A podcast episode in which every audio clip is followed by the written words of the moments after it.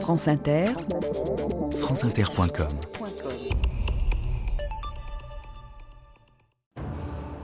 C'est alors que Cellier, accroché sur le marchepied d'une voiture, lança pour la première fois le refrain du 171e régiment d'infanterie, suivi de cesser le feu.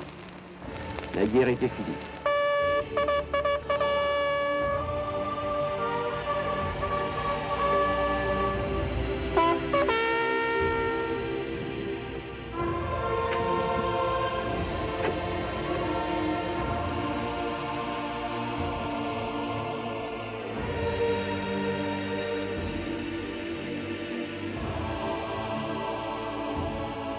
2000 ans d'histoire.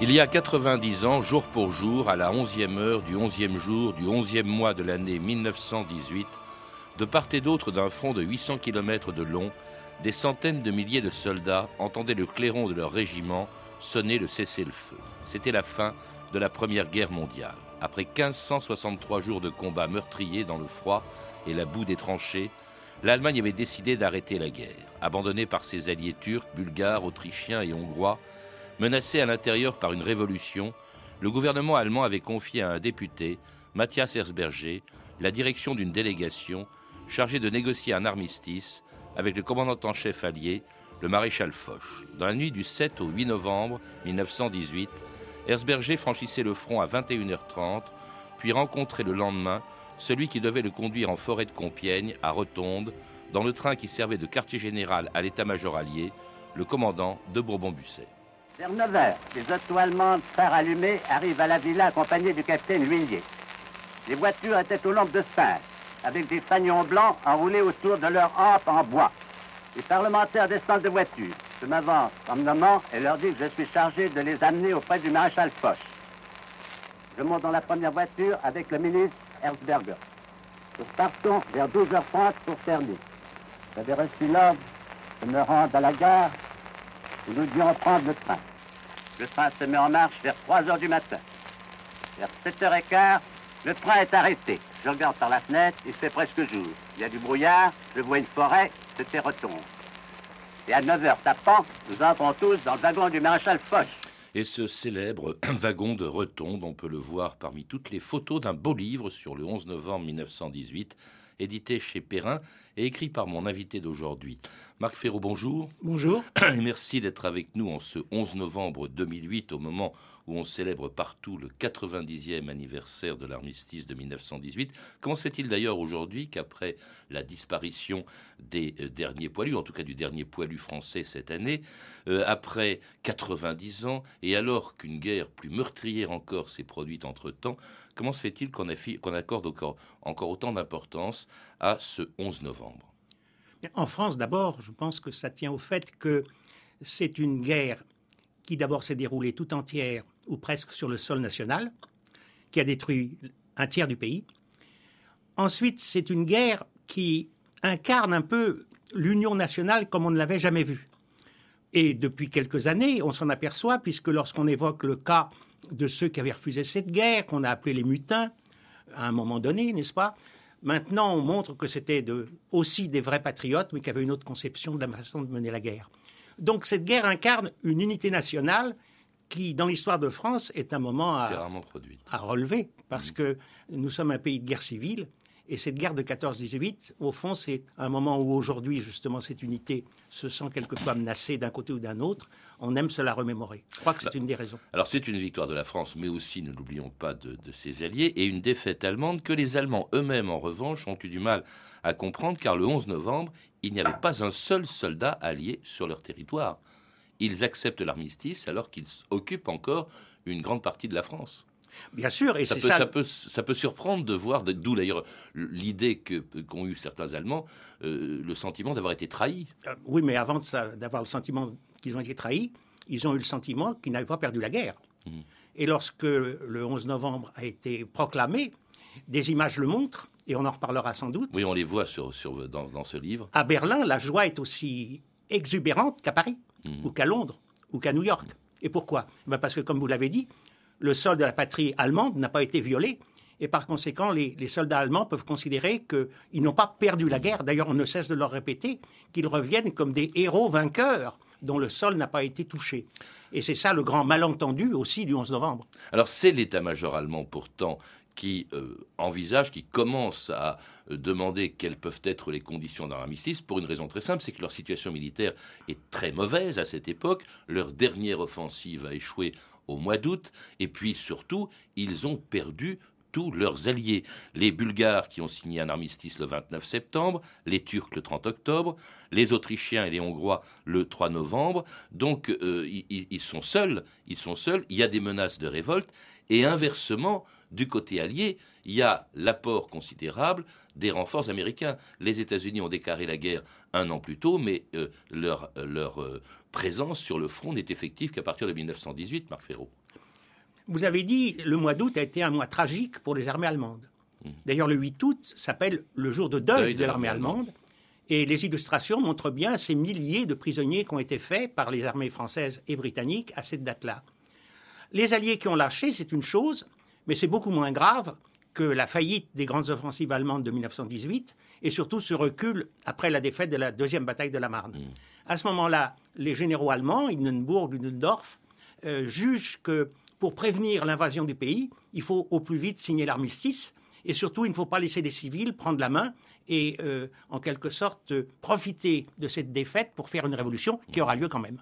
Alors l'idée quand même euh, chez Ludendorff, chez Hindenburg, c'est de se dire on va obtenir un cessez-le-feu, pendant ce temps-là on va se refaire, hein, c'est évi- évidemment ce qu'il faut, ce qu'il faut. Et alors ils se tournent, ça c'est aussi c'est essentiel, vers qui? Vers les Américains, non pas les Français, non pas les Anglais, mais ceux qui, à leurs yeux, seront sans doute les moins exigeants, ce sont les Américains qui n'ont pas d'intérêt immédiat euh, à, défendre en, Europe, et puis surtout qui ne sont que les associés, hein, et non pas les alliés. La différence entre les mots est importante, parce que ça veut dire qu'à tout moment, ils peuvent tout simplement quitter euh, le conflit, Marc Ferraud. Oui, d'ailleurs, lors des premières négociations, à Rotonde avant et après, les Allemands font constamment allusion à Wilson. Wilson par-ci, Wilson par-là. Pourquoi? Parce que les fameux points de Wilson sont tels qu'ils assurent en quelque sorte à une paix, euh, une équité, qui ne sera pas d'ailleurs celle de Versailles plus tard, mais qui peut garantir aux Allemands que finalement les vainqueurs seront euh, tolérants et appliqueront des principes justes, c'est-à-dire le droit des peuples à disposer d'eux-mêmes, ce qui ne sera pas le cas d'ailleurs, comme nous le savons. Par conséquent, les Américains, c'est une sorte de bouée, une sauvegarde, et comme ils sont loin du front européen, les Allemands s'accrochent à eux. Alors ça a duré comme ça pendant un mois, un, un- un échange de notes entre les Allemands et les Américains, qui finalement poussent leurs alliés français et anglais à négocier euh, un armistice. Ces négociations commencent avec Herzberger et Foch dans la forêt de Compiègne, à Rotonde, et c'est au moment où elles commencent qu'on apprend quelque chose d'extraordinaire qui s'est produit en Allemagne, une révolution. L'empereur Guillaume II a abdiqué, et à Berlin, le socialiste Philipp Scheidemann avait proclamé la République. Arbeiter und Soldaten, furchtbar waren die vier Kriegsjahre. Travailleurs et soldats, ces quatre années de guerre ont été terribles. Cruels ont été les sacrifices que le peuple a dû subir. Cette triste guerre est maintenant terminée. Soyez conscients de ce jour historique. Un travail immense nous attend. Tout pour le peuple, tout par le peuple. Soyez unis, fidèles et conscients de votre devoir. La vieille monarchie pourrissante est tombée. Vive la République allemande. Alte und Morsche, die Monarchie ist zusammengebrochen. Es lebe das Neue, es lebe die Deutsche Republik. Et c'était la proclamation de la République le 9 novembre 1918, alors que, à Rotonde, en France, les Allemands, une délégation allemande envoyée par le précédent gouvernement qui vient de tomber, donc, est en train de négocier. On apprend cette révolution qui fait tomber une vieille dynastie, les Hohenzollern, qui gouvernaient la Prusse depuis le XVe siècle. Ça, ça a failli, ça aurait pu compromettre les négociations d'armistice, Marc Ferraud. Il y a deux, trois points. Il y a deux, trois points. Il y a d'abord le fait que euh, cette, euh, cette intervention de Scheidemann, comme celle d'Erzberger qui vient à Rotonde, l'un qui est du Zentrum, c'est-à-dire catholique, l'autre qui est social-démocrate, c'est ce qui a donné en partie naissance au mythe du coup de poignard dans le dos, c'est-à-dire que les civils de l'opposition profitent de la défaite pour susciter une révolution, y participer et amener quelque chose qui n'était pas du tout prévu. Ça, c'est un premier point. Il y a d'autres points. C'est-à-dire que dans l'esprit de certains Allemands, coup de poignard, ça veut dire qu'ils ont trahi l'Allemagne. Ils ont trahi l'Allemagne. D'ailleurs, il y aura des tentatives d'assassinat contre eux pendant la période suivante. Donc ça, c'est quand même très très important. Cela dit, cette révolution perturbe à la fois euh, les dirigeants allemands et les dirigeants français. Les dirigeants français se demandent avec qui ils doivent négocier l'armistice. Ils le négocient pour l'instant avec Herzberger, qui est un catholique, enfin de Saint-Troupe, avec Scheidenmann, mais peut-être qu'il y a des spartakistes qui vont prendre le pouvoir, c'est-à-dire des, communistes, diront-nous plus tard, n'est-ce pas? Et euh, les, les, Français ont peur, les Anglais aussi d'ailleurs, de négocier sur du sable. Et c'est pour ça qu'il faut vite conclure l'armistice. Et là, il y a un malentendu entre certains dirigeants français, anglais et américains d'un côté et les militaires, parce que certains, et notamment Pershing et Pétain, auraient voulu qu'on ne signe pas l'armistice tout de suite. Parce qu'eux, ils sont prêts à entrer en Allemagne. Ils sont prêts à occuper toute une partie de la rive gauche du Rhin et faire sentir aux Allemands ce que c'est qu'une occupation. Or, Foch, pour des raisons autres, juge qu'il faut signer tout de suite, et c'est ça qui va amener une crise politique grave en France, entre les uns et les autres sans entrer dans les détails. En tout cas, on signe, on signe le 11 novembre à 5h10 du matin. Vous dites qu'il a fallu reporter la date à 5h pour que ça fasse, je suppose, un chiffre rond. Un armistice, donc, qui doit entrer en vigueur 6 heures plus tard, à 11h du matin, une nouvelle aussitôt transmise par Foch à tous les régiments français, anglais ou américains qui se trouvent sur le front, Marcel Rivalin et Edgar Barber. Tout d'un coup, vers 8h moins 20, il y a le cycliste qui est arrivé, il dit arrêtez les gars, il dit tout est fini 11 heures. On voulait pas le croire. Le capitaine, il a trouvé le capitaine, le capitaine est arrivé, il dit les gars arrêtez, tout est fini 11 heures. J'avais mis ma montre comme ça, ça, j'ai souvenir, ma montre sur la table pour voir l'heure. Alors là, la matinée était longue. Et puis alors tout d'un coup, on entend un coup de sifflet, je sors en vitesse, fusil à la main naturellement. Puis on aperçoit des Allemands, trois Allemands qui étaient au bout du camp puis qui nous faisaient signe. Ils sont venus nous trouver. Alors ils étaient enchantés, ils étaient aussi heureux que nous. Et puis alors nous, les gars, c'était comme des fous. Tout le monde s'embrasse. Nous étions quelques kilomètres derrière la ligne, en repos, et nous avons reçu la nouvelle le matin de l'11. C'était pour nous un soulagement à savoir que la guerre était finie et nous encore vivants. C'était l'armistice. Ça y est, ils ont signé C'est fini Regardez Écoutez ça Si c'est fini a été signé à 5 heures. 5 et 11e jour de novembre de l'an de grâce 1918, une grande date. Matelot, emplis mon verre et chante avec les poilus.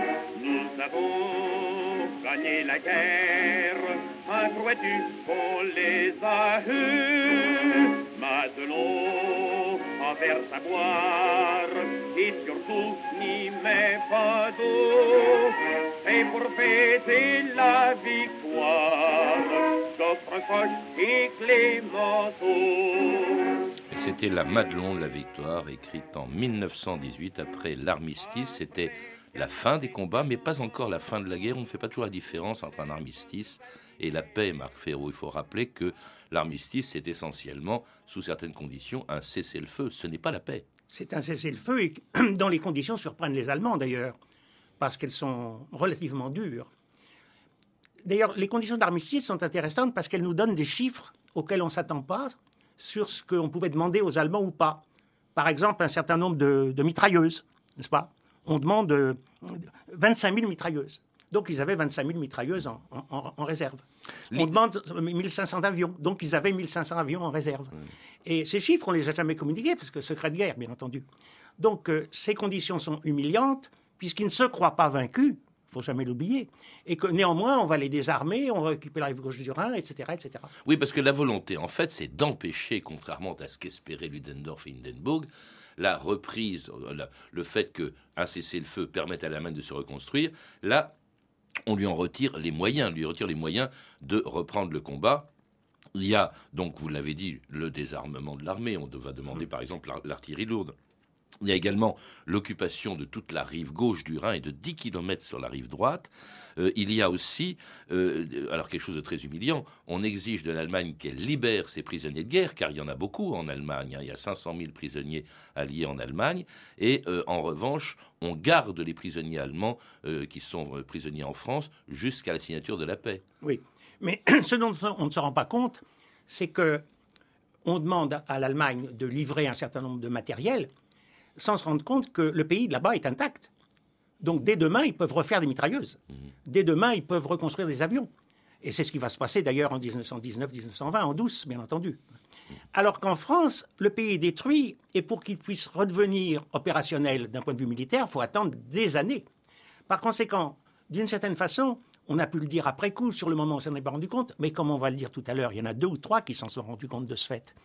Les vainqueurs sont peut-être les vaincus. Parce que la France, certes, a gagné, mais elle a eu plus de morts proportionnellement que les Allemands. Son territoire a été en partie détruit. L'Allemagne, elle, est intacte. Et du même coup, elle pourra non pas régénérer, mais se développer à grande vitesse, alors que la France, vieillie, ne pourra pas. Et c'est pour ça que euh, De Gaulle pleure quand il apprend les clauses d'armistice. Alors, il y a évidemment, parmi les toutes premières clauses, il y a eu 34 articles dans ces conditions d'armistice. Euh, il y a évidemment la libération du territoire, on le rappelle, vous le disiez à l'instant, mais il faut quand même ne jamais l'oublier. L'Allemagne occupait encore, quand elle a signé, une grande partie de la France, dont euh, deux départements, enfin dont l'Alsace et la Lorraine, qui étaient occupés depuis 48 ans. Alors là, évidemment, je suppose que la liesse, on le voit d'ailleurs dans votre livre, Marc Ferraud, a été considérable. Oui, bien sûr, parce que... Quand, les troupes françaises sont arrivées après le départ des troupes allemandes. On sait bien que finalement, les Alsaciens et les Lorrains, en majorité, étaient, étaient francophiles. D'une part, après 70, certains avaient quitté le pays, avaient émigré, par exemple en Algérie ou ailleurs. D'autres avaient joué une sorte de résistance intérieure. Et malgré tout, ce qu'on a pu dire, même si le régime allemand n'a pas été si dur que cela pendant les années 70-14, en gros, Alsaciens et Lorrains préféraient la République. Par conséquent, la liesse que l'on a vue est une liesse véritable et ce n'est pas une liesse vis-à-vis des vainqueurs. Et une liesse que l'on retrouve aussi euh, à Paris, où l'annonce de l'armistice est accueillie avec enthousiasme, où elle provoque même d'immenses manifestations sur les grands boulevards, et puis sur la place de l'Opéra, où la cantatrice Marthe Chenal improvisait une Marseillaise. On écoute euh, un autre témoin de ce 11 novembre 1918 à Paris, Reynaldo Hahn. Je suis donc l'un des premiers à apprendre que l'armistice était signé, et l'un des premiers à ressentir cette joie délirante qui, quelques heures plus tard, s'emparait de la France entière. Ce que je me rappelle nettement, c'est qu'à minuit, passant au coin de la rue Mogador et du boulevard Haussmann, je vis devant un café des gens qui chantaient la Marseillaise. Ils la chantaient trop mollement. Et sautant sur la table, j'entonnais Allons enfants de la patrie, avec une flamme et une force les assistants et les passants se mirent à chanter avec moi.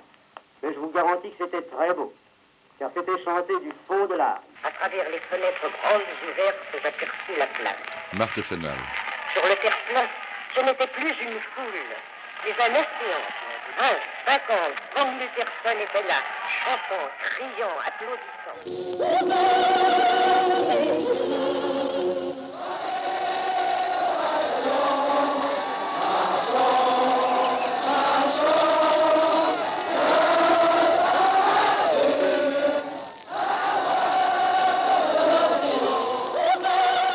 Une des plus vieilles archives de la radio. Marthe Chenal chantant la Marseillaise sur la place de l'Opéra le 11 novembre 1918 à Paris.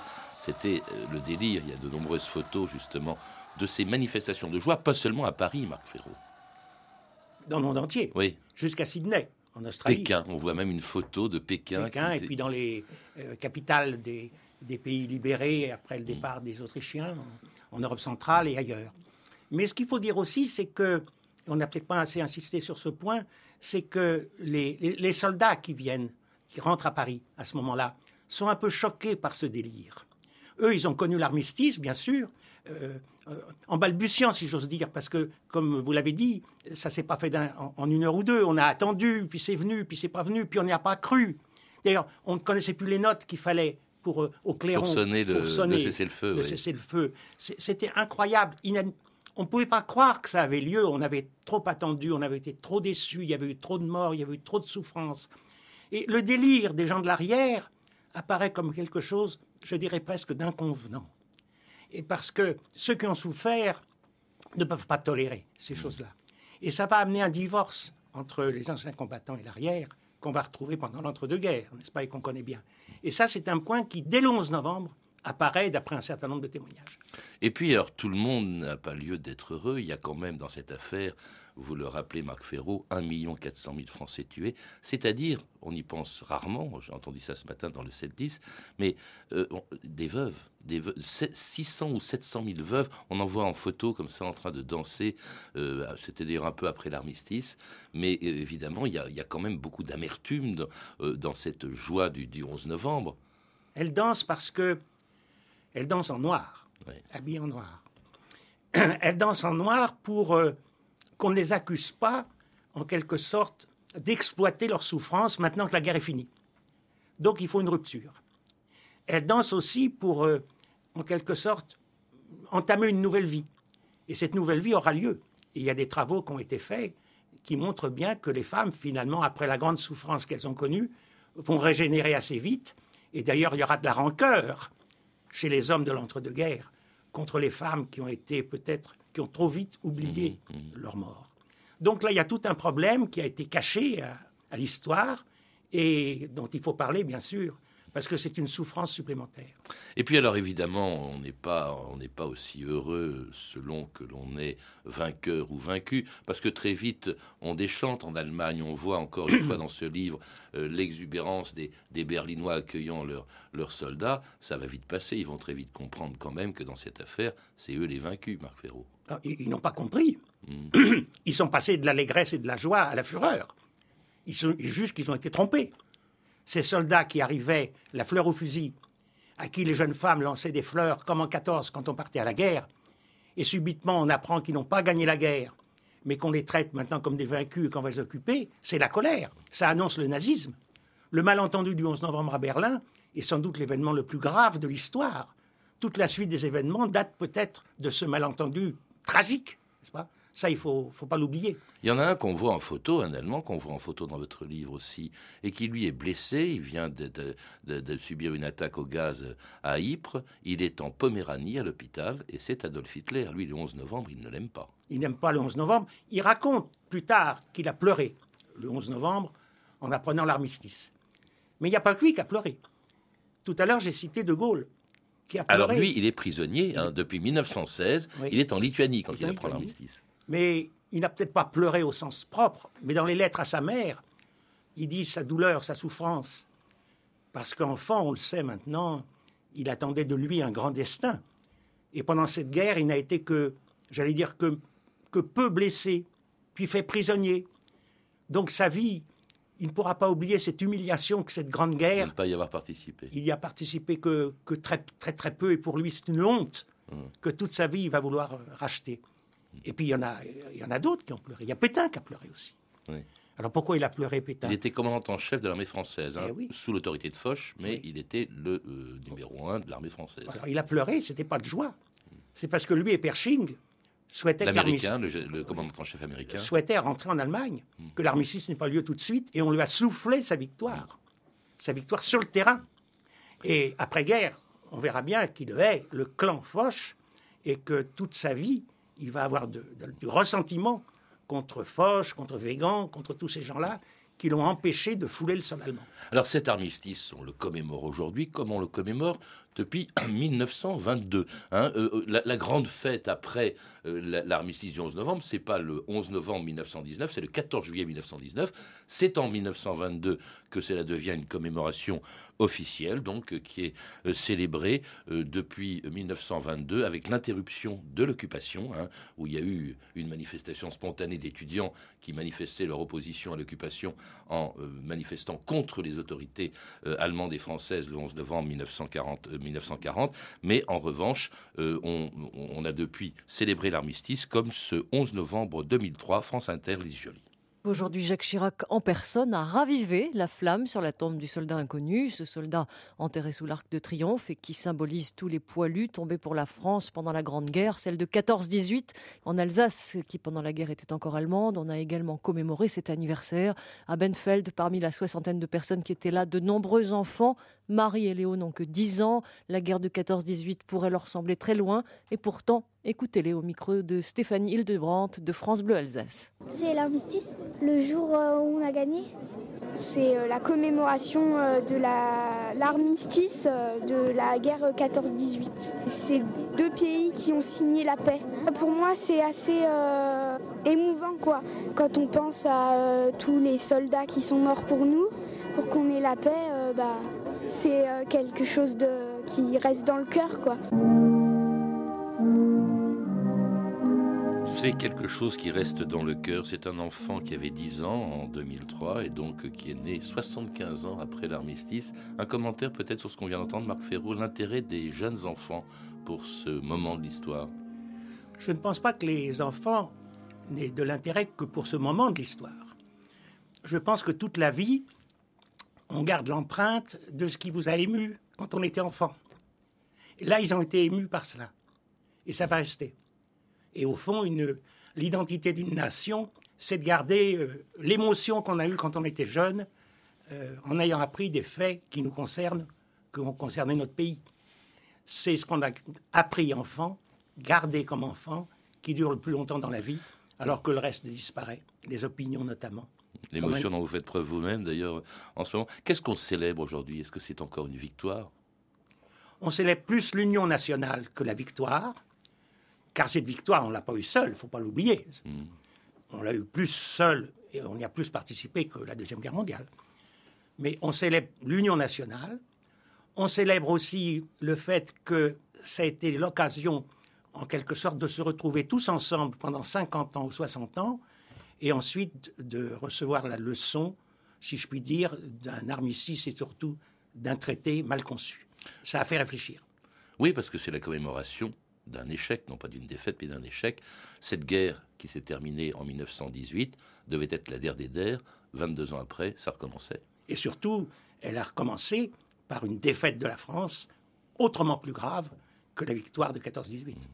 Ben, nous en parlerons justement de ces conséquences de la guerre pour la France, pour le reste du monde, euh, après-demain, puisque nous serons en direct et en public euh, au 19e Festival international du film d'histoire à Pessac. En tout cas, merci Marc Ferraud de nous avoir rappelé ce moment euh, considérable qui a été ce 11 novembre, qui reste hein, et qui restera sans doute longtemps, une commémoration nationale. Pour en savoir plus, je recommande la lecture de votre livre, magnifiquement illustré, le 11 novembre 1918, qui a été publié chez Perrin. À lire également deux albums, Carte postale de Poilu de Georges Clochenler et Jean-Yves Le Naour et Cicatrice, la grande guerre aujourd'hui de Stéphane Audouin Rousseau et Guerre de Krumaïch, photographie de Jean Richardot. Vous pouvez retrouver sur notre site franceinter.com d'autres références, et elles sont nombreuses en ce 90e anniversaire, d'autres références d'ouvrages sortis donc euh, sur notre site France Inter, deux festivals également de cinéma qui commencent aujourd'hui, à part le 19e festival de Pessac dont j'ai parlé, le 7e festival du film de Compiègne jusqu'au 11 jusqu'au 15 novembre. Puis vous pouvez retrouver toutes ces références par téléphone au 32 30, 34 centimes la minute ou sur le site franceinter.com. C'était 2000 ans d'histoire. À la technique Antoine Viossa et Sandrine Laurent, documentation Emmanuel Fournier, Clarisse Le Gardien, Franck Olivard et Frédéric Martin, une de Anne Kobilac. Demain, dans 2000 ans d'histoire, nous irons très loin dans le passé pour parler des Grecs et la mer dans l'Antiquité.